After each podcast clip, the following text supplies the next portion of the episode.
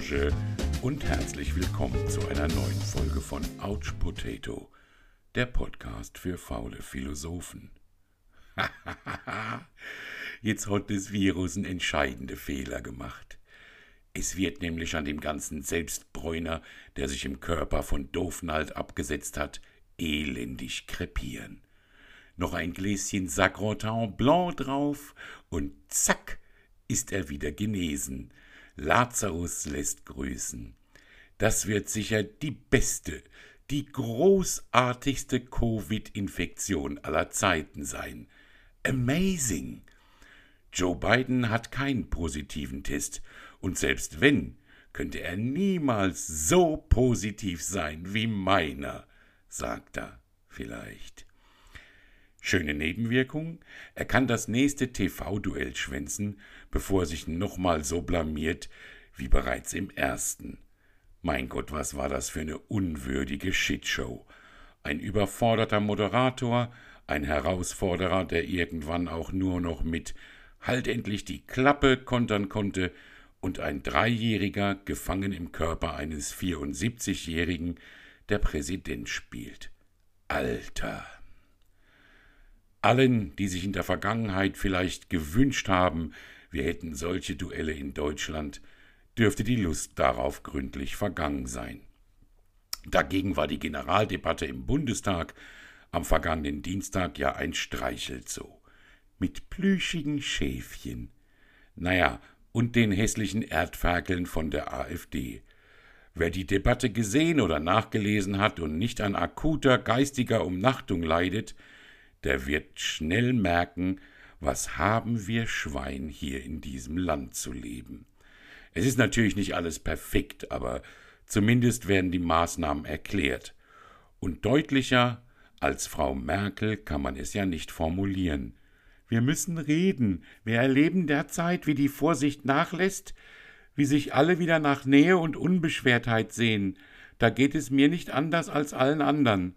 Und weiter, ich will alles dafür tun, um einen landesweiten Shutdown zu verhindern. Ja, so geht verantwortungsvolles Regieren. Davon versteht die AfD natürlich nichts und schießt einfach gegen alles. Wie Alice Weidel. Mit den Fehlern dieser Regierung könnte man inzwischen eine ganze Bibliothek füllen, hat sie gesagt. Ja, Alice, mit den widerlichen Aussagen eurer rechtsextremen Mitglieder aber auch. Hui, waren die in der AfD alle überrascht und entsetzt, als der ehemalige Sprecher der AfD-Bundestagsfraktion Christian Lüth in einer Pro-7-Reportage äußerte, dass man Migranten, die ins Land kämen, nachher immer noch alle erschießen könne oder vergasen. Weiter führte er aus, je schlechter es Deutschland geht, desto besser für die AfD. Tja, und das, liebe Kinder, ist der Kern faschistischer Mechanismen. Klingt komisch, ist aber so. Die Strategie sei übrigens mit Gauland so abgesprochen. Und was macht Opa Gaulei, äh, Land? Der ist ganz betroffen und tut quasi so, als kenne er den Mann eigentlich gar nicht. Den Mann, der jahrelang sein Vertrauter und Parteisprecher war. Lüd, Lüd, hm, nie gehört. Ja, ja, das Alter. Da vergisst man schon mal Gesichter und Namen. Ein Vogelschiss in der Parteigeschichte halt. Wie Kalbitz, Papenburg, Höcke und so weiter und so weiter. Wer diesen braunen Sumpf tatsächlich immer noch für wählbar hält, der sollte seinen moralischen Kompass schleunigst in die Reparatur bringen. Und dann gab's diese Woche ja auch noch den Parlamentarischen Untersuchungsausschuss zum Mautdesaster. Mit dem Master of Disaster himself, Verkehrsminister Andi Scheuer.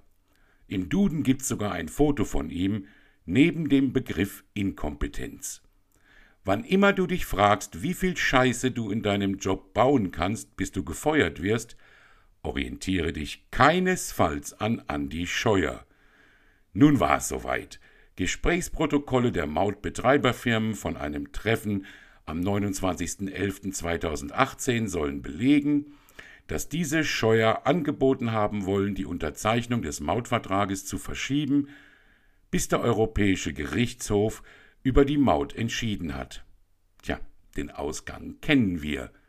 Scheuer unterschrieb, der EUGH kassierte die Maut ein und zack, war das Millionengrab für den deutschen Steuerzahler geschaufelt.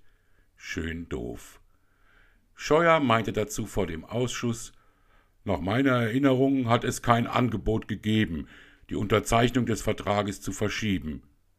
Ich denke ja, der Andi hat das einfach während des Gesprächs überhört, weil er gerade bei Candy Crush ein Level weitergekommen ist. Glückwunsch.